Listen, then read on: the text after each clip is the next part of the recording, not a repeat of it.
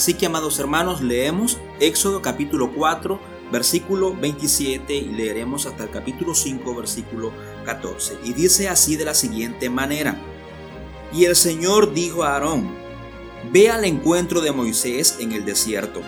Él fue y le salió al encuentro en el monte de Dios y lo besó.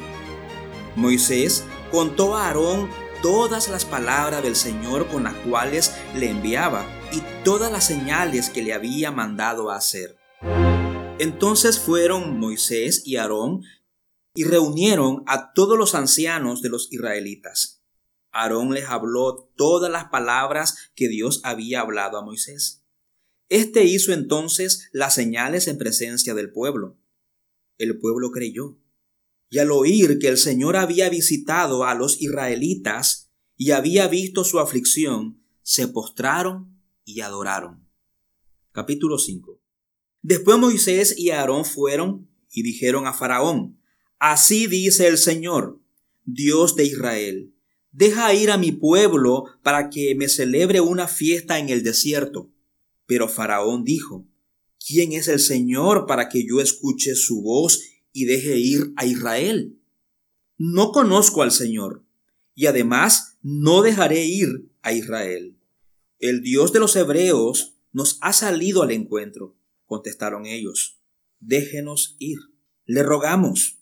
Camino de tres días al desierto para ofrecer sacrificio al Señor nuestro Dios. No sea que venga sobre nosotros con pestilencia o con espada. Pero el rey de Egipto les dijo, Moisés y Aarón, ¿por qué apartan al pueblo de sus trabajos?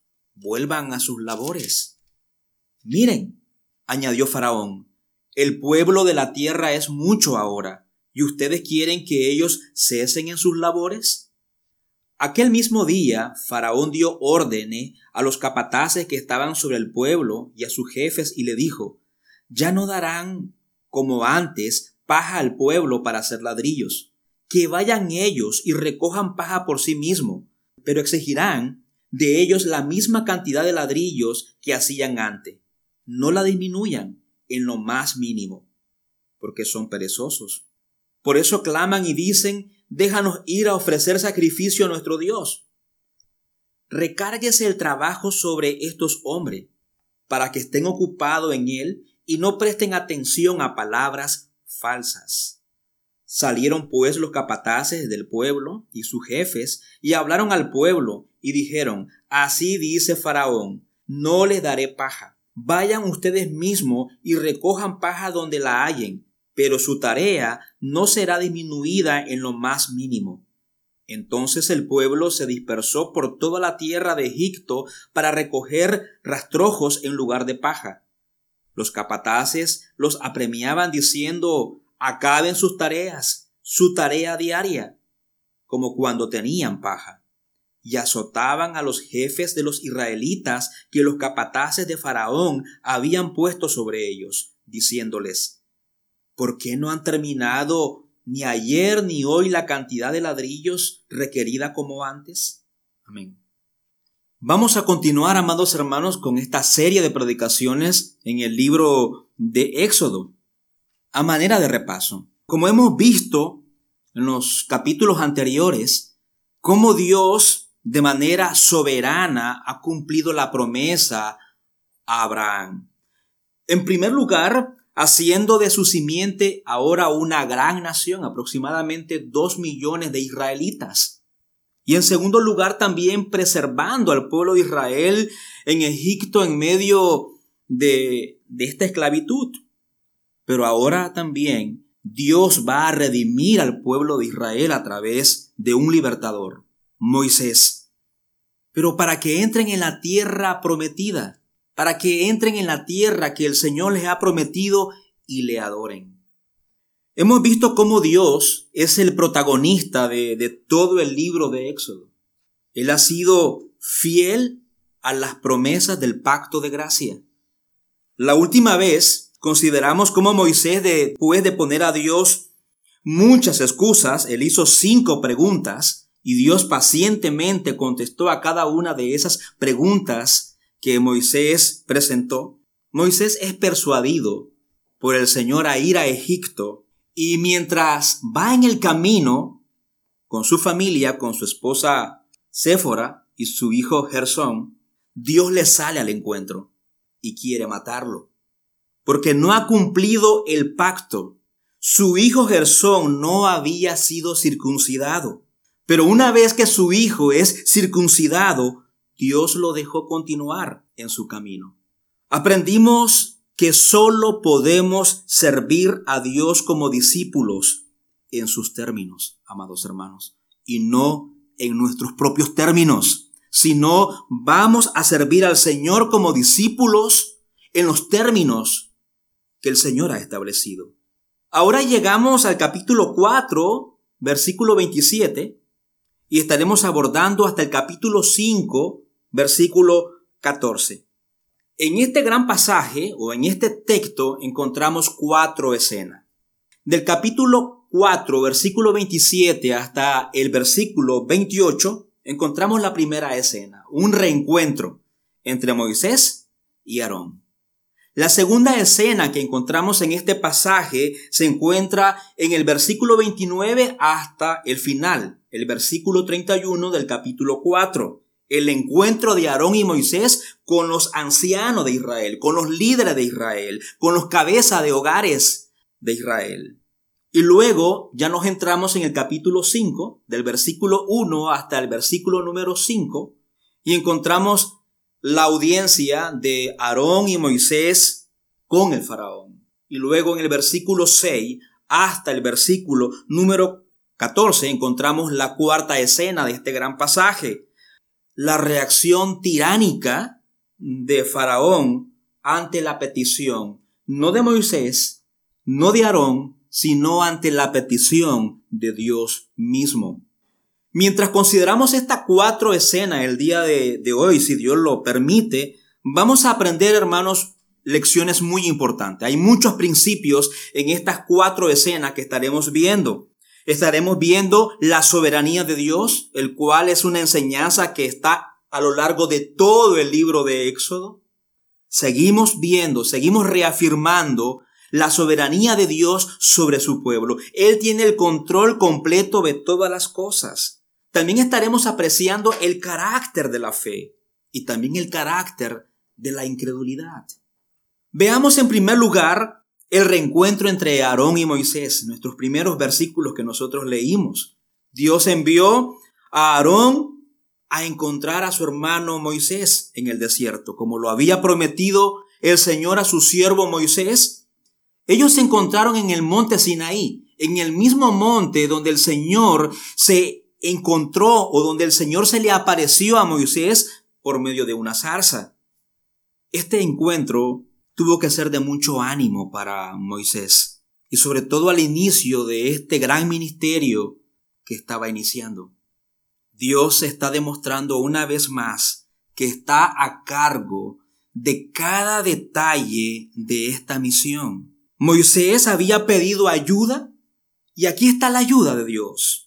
Dios le está enviando lo que él había pedido. Es más, Moisés no tiene que ir a buscarla. A partir de aquí, Aarón se convierte en el portavoz de Moisés durante todo el libro de Éxodo. Amados hermanos, en este primer episodio o en esta primera escena aprendimos algo sobre la soberanía de Dios. Es muy alentador para nosotros como iglesia, amados hermanos, como hijo de Dios, reconocer al Señor en todos nuestros caminos y cómo Él está cuidando de cada detalle de nuestras vidas de manera que nada ocurre, nada ocurre en nuestras vidas por casualidad o por accidente. Recuérdalo, nada ocurre en tu vida por casualidad o por accidente. El Señor también no, no, solamente nos ha llamado, sino que también Él encamina nuestros pasos para guiarnos hacia su propósito, amados hermanos. Esto nos debería de hacer a cada uno de nosotros como sus hijos, personas agradecidas. Dios no nos habla como Él le habló a Adán, pero Él sigue al mando de cada uno de nuestros pasos. No sale al encuentro como lo hizo con Moisés y con otros grandes personajes de la Biblia, pero sí sale al encuentro muchas veces como un padre que ama a sus hijos para consolarnos, para animarnos, fortalecernos y también a veces para disciplinarnos. Otra cosa importante que aprendemos aquí es cómo Dios llama a Aarón para que Aarón esté bajo el liderazgo de su hermano menor. Moisés era hermano menor de Aarón. El texto nos sugiere, nos dice, que Aarón aceptó con gozo esta sumisión. Muy diferente a Moisés, ¿verdad? Moisés pone cinco excusas, se rehúsa a, atender el llamado de Dios. Pero, aunque la Biblia no nos dice cómo el Señor trató con Aarón, pero sí encontramos que Aarón aceptó el llamado de Dios. Y lo podemos ver que en primer lugar, cuando se encuentra con su hermano, lo besa. Y esto es como un gesto de, de sumisión, en cierta manera. Y en segundo lugar, él escucha lo que Moisés tenía que enseñarle atentamente. Moisés le enseña todas las palabras que el Señor les había, le había dado y las señales que él había mandado hacer ahora en presencia de los ancianos de Israel y también delante de Faraón. Y Aarón cree. Aarón no sería el líder. Aquí el líder siempre es Moisés, pero aceptó con gozo el ser instrumento útil en las manos de Dios. Esto nos revela algo acerca del carácter, amados hermanos, el carácter de, la fe verdadera en cada creyente, que cada creyente debe, debe de evidenciar. Debemos de aceptar con gozo la palabra de Dios y debemos de someternos a la palabra de Dios de buena voluntad. En los siguientes versículos vemos la segunda escena. Moisés y Aarón ahora, según el orden de Dios, hablan con los ancianos de Israel. Estos ancianos eran los representantes de la familia de Israel, los líderes del pueblo.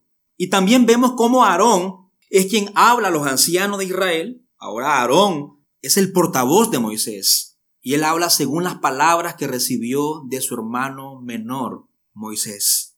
Y Moisés es quien hace las señales. Así nos dice la palabra del Señor. ¿Cuáles? Bueno, la vara que se convierte en serpiente, la mano leprosa, la sangre en el río Nilo. Amados hermanos, recordemos que Moisés estaba muy preocupado con este encuentro, con esta reunión que él iba a tener con los ancianos. Pero todo pasa según el plan de Dios, a medida que Moisés es obediente.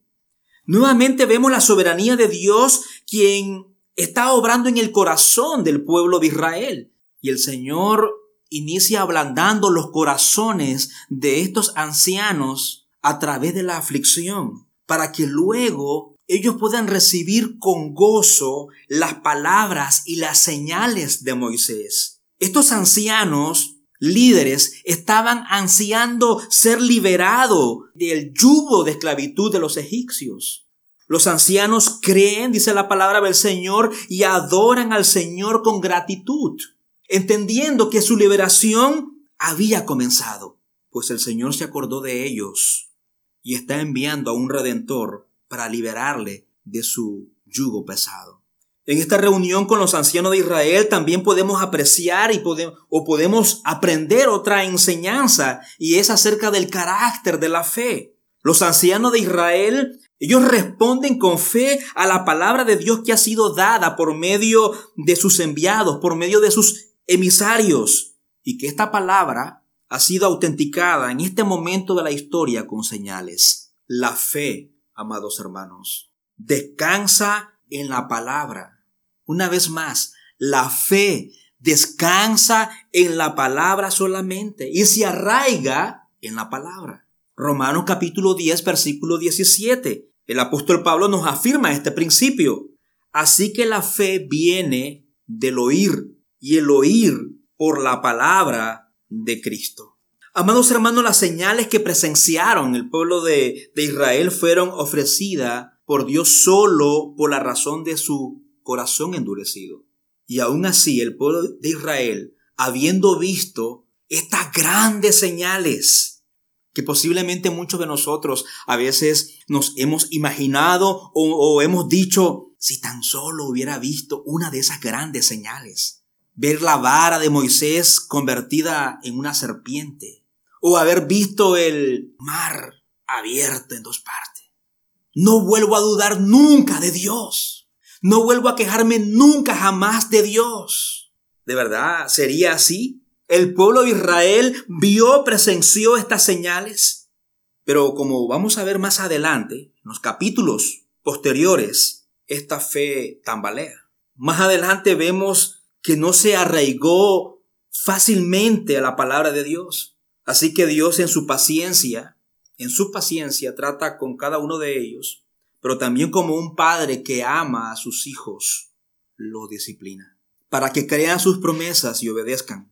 Pero este padre amoroso nunca los deja en ese estado de rebeldía.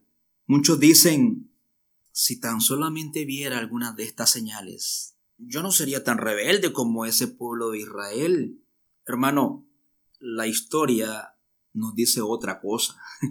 También es muy, muy importante mencionar que esta fe responde con gratitud, responde con adoración a causa de ese amor inmerecido cuando el Señor le envía a un libertador. Así debe ser la vida del creyente. Eh, la vida del creyente también debe de responder con, con gratitud. Debemos responder con adoración, porque nosotros no somos merecedores de este amor que el Señor nos ha concedido a cada uno de nosotros, amados hermanos. Nosotros, hermanos, que nos ha enviado un poderoso Salvador, y este es Cristo, quien anticipaba a Moisés en esta hermosa escena. La fe genuina siempre nos va a conducir, amados hermanos, a la adoración, a la gratitud. Por eso es muy importante, como decía algunos minutos anteriores, recordarnos el Evangelio siempre unos a otros. Veamos ahora los primeros cinco versículos del capítulo 5. En estos primeros cinco versículos del capítulo 5 yo quisiera resaltar eh, el valor de Moisés en esta escena. Estamos ahora en la tercera escena. Yo mencioné cuatro escenas, ahora estamos en la tercera. Y en estos primeros cinco versículos yo quisiera resaltar algo de Moisés. Hasta el momento Moisés había sido un miedoso. Hasta el momento Moisés, si ustedes revisan los versículos anteriores, había sido cobarde. Recordamos que en los capítulos anteriores encontramos que Moisés ocultó su asesinato por, por temor a ser descubierto. Luego él huyó a Madián por temor del faraón. Luego él se negó a ser un embajador del Señor por temor a ser otra vez rechazado por su pueblo. Pero ahora Moisés está delante del rey más poderoso de su tiempo, dándole órdenes de parte de Dios. Yo me hago algunas preguntas. ¿Qué pasó con Moisés aquí ahora? ¿Qué lo convirtió a Moisés ahora en un hombre valiente?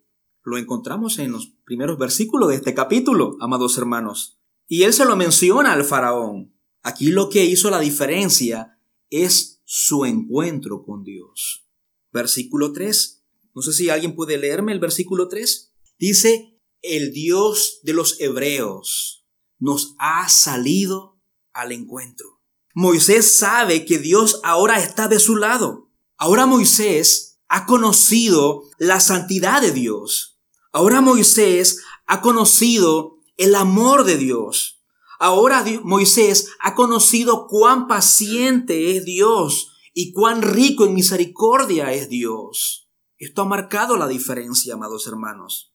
Él ha comenzado a confiar en la palabra de Dios. Ya no hay miedo. Ya no hay angustia. Ahora él puede enfrentar las circunstancias adversas de una forma diferente. ¿Y tú? ¿Puedes confiar en este mismo Dios? Cada uno de nosotros también por su gracia hemos conocido a este Dios, hemos conocido su poder salvador, también hemos experimentado su amor, su paciencia y su gran misericordia. Y esto mismo también encontramos una escena parecida también en el Nuevo Testamento. Once discípulos miedosos, huyen cuando Jesús fue crucificado, cuando Jesús fue a la cruz, pero luego de haber experimentado la gracia, el poder de la resurrección, La palabra del Señor nos dice que estaban delante del templo proclamando su nombre sin temor, sin miedo. Puede leer conmigo el libro de Hechos capítulo 4 versículo 13. Al ver la confianza de Pedro y de Juan y dándose cuenta de que eran hombres sin letras y sin preparación, se maravillaban y reconocían que ellos habían estado con Jesús.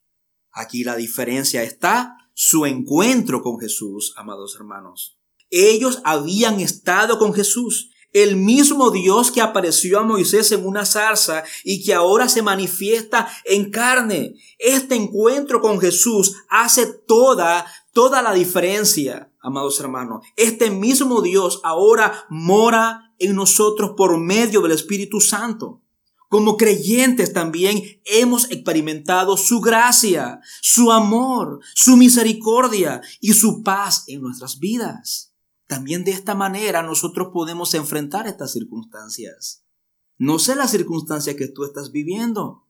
No sé el grado de tu vacío y no sé qué lo produce. No sé realmente cuáles son tus miedos. No sé cómo nació tu insatisfacción. Lo que puedo yo decirte es ¿Confías en la palabra del Señor? Porque si tú confías en la palabra del Señor, si tú confías en ese evangelio que se te fue predicado, amados hermanos, tú debes de estar experimentando su gracia, su misericordia y su paz, y esto te va a proveer gozo en medio de las circunstancias. El Señor tiene el control de todas las cosas. El Señor ha sido soberano, es soberano y será soberano por la eternidad. Pero vemos algo más sobre el carácter de la fe. Esta fe genuina se arraiga por medio de la comunión íntima con el Señor. Una vez que nosotros conocemos al Señor, amados hermanos, la fe echa raíces, se arraiga al punto que ya nada podrá detenernos para vivir para la gloria de Dios ya nada nos podrá detener. Somos sus ovejas. Y cuando nos salimos de la manada, el mismo Señor, el pastor de los pastores, se encarga él mismo de ir a buscar esa oveja perdida. Él mismo se encarga con su callado de ir a buscarte. En algunas ocasiones, como el buen pastor, te carga en sus brazos y venda tus heridas. Pero también ese mismo buen pastor no deja de ser un buen pastor. Tiene que darte algunos golpes, golpecitos con su vara. Pero Él sigue siendo un Dios bueno y fiel, que tiene cuidado de nosotros. Pero continuemos con nuestro pasaje. Noten las palabras de Moisés y Aarón. Éxodo capítulo 1 y el versículo 1. Así dice el Señor, Dios de Israel. Deja ir a mi pueblo para que me celebre una fiesta en el desierto. Estas son palabras clásicas con las que los profetas hablaban de parte de Dios. Faraón no era ningún tonto. Faraón entendió perfectamente que estas palabras venían de parte de un Dios que estaba llamando a su pueblo a adorarle. Lo que pasa es que Faraón también se creía Dios.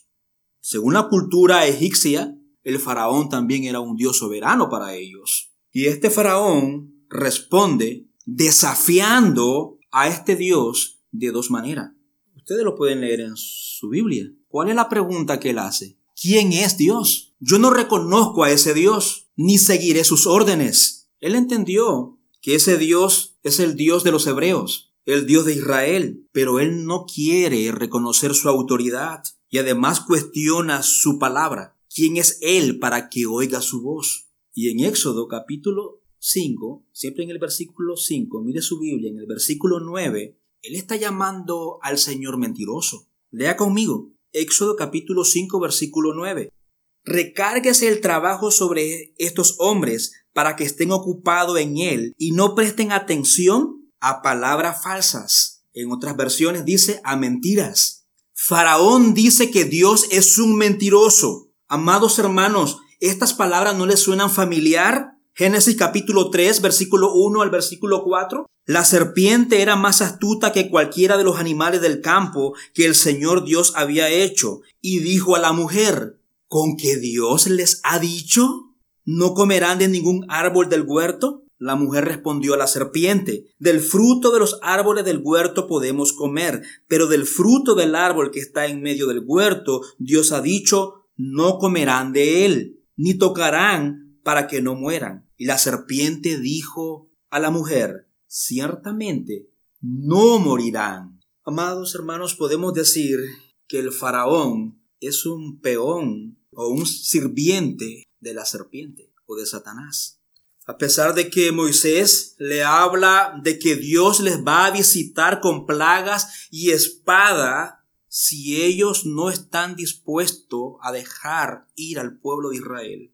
Si el faraón no está dispuesto a oír a Dios, Dios los va a visitar con plagas y espada. Yo quiero resaltar algo, amados hermanos. Este faraón era un hombre muy orgulloso. El orgullo, la soberbia, la falta de sumisión a la palabra de Dios, es decir, obedecerla, representa más a Satanás que a Dios, pero para nada, en ningún momento representa a nuestro Padre Celestial.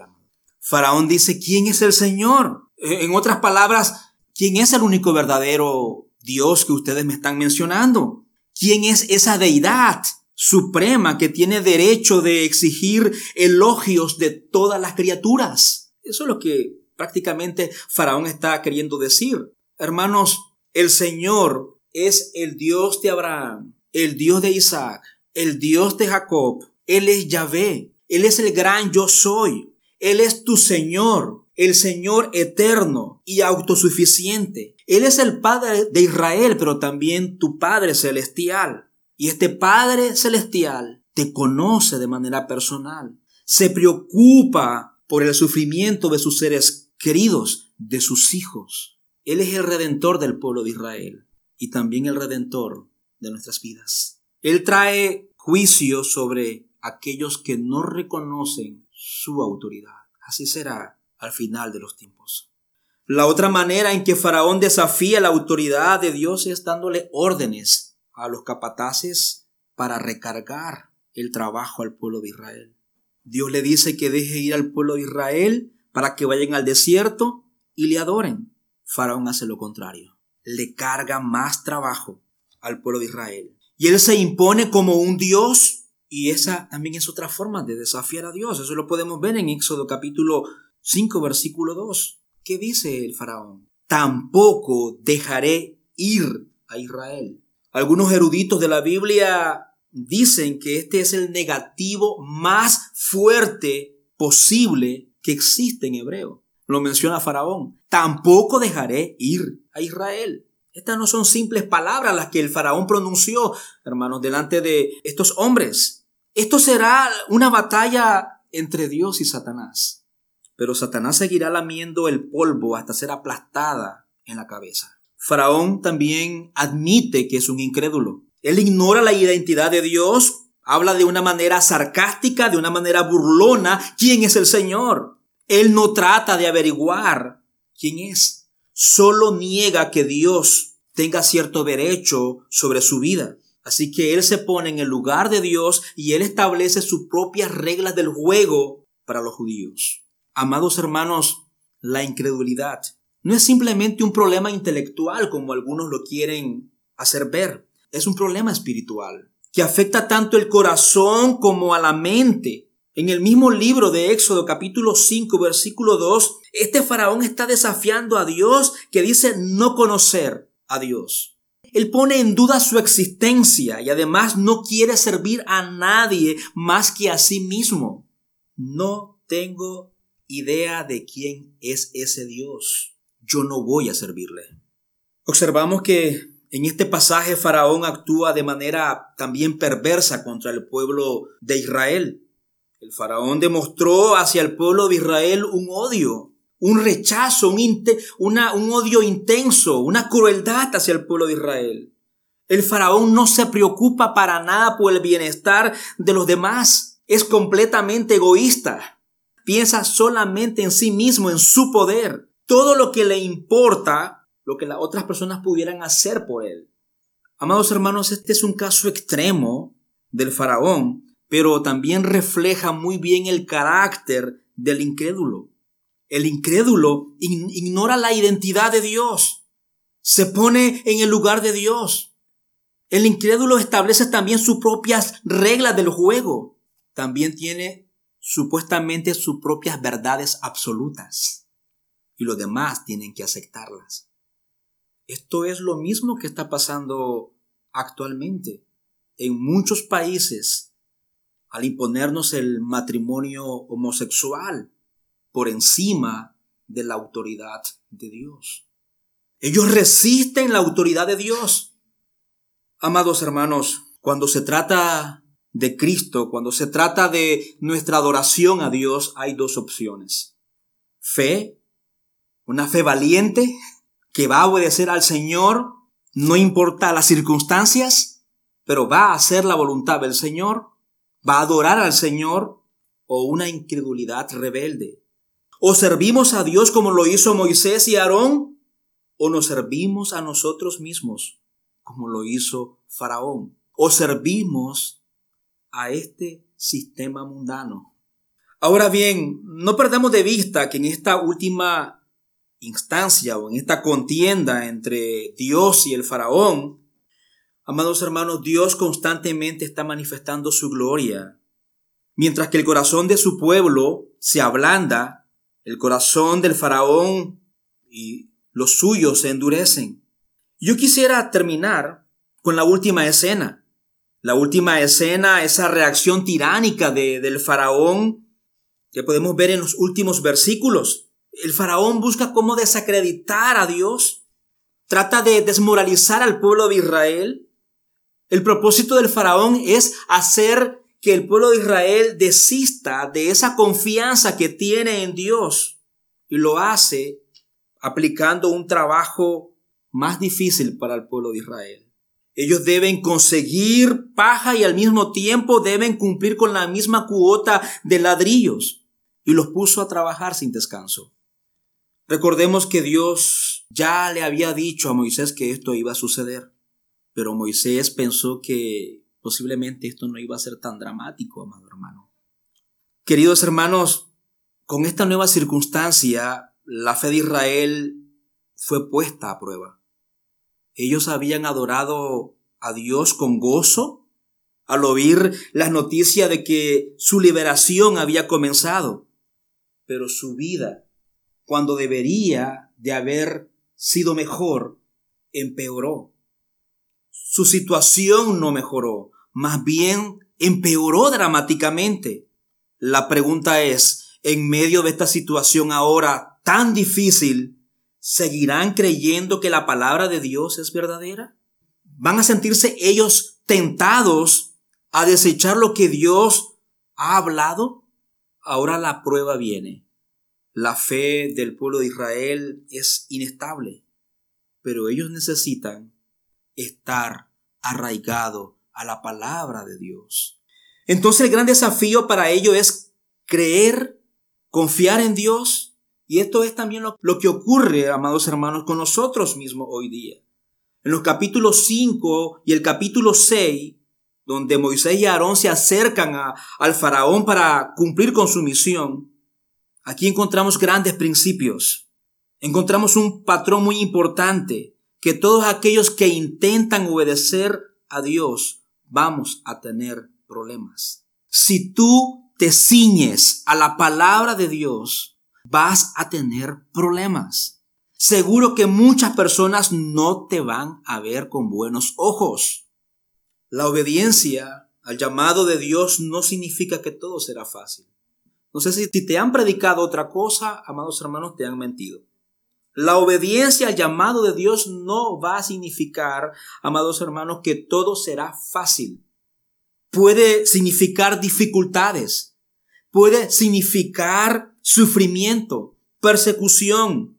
Incluso puede haber momentos en los que tú mismo diga, ¿por qué Señor me está pasando esto a mí? Yo lo he dicho muchas, en muchas ocasiones.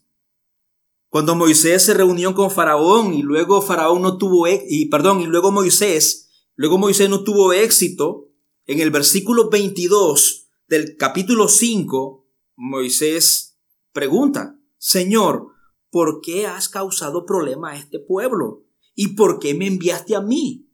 Cuando Moisés decidió seguir a Dios, las cosas empeoraron. ¿Has sufrido alguna vez dificultades a pesar de tu obediencia a Dios? ¿Estás buscando seguir fielmente a Jesús? ¿Es fácil, hermano? ¿Verdad que no? Te quiero hacer otra pregunta. ¿Te han tentado algunos de tus compañeros de trabajo o en la universidad? ¿O quizá tu jefe a seguir sus estilos de vida mundanos? ¿Sus estilos de vida pecaminosos? ¿Cómo has reaccionado?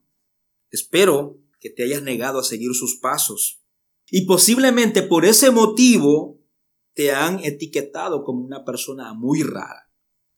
Amado hermano, cuando tú decides obedecer al Señor, si eres un hijo de Dios, tienes que evidenciarlo. Cuando te ciñes a la palabra del Señor, espera problemas.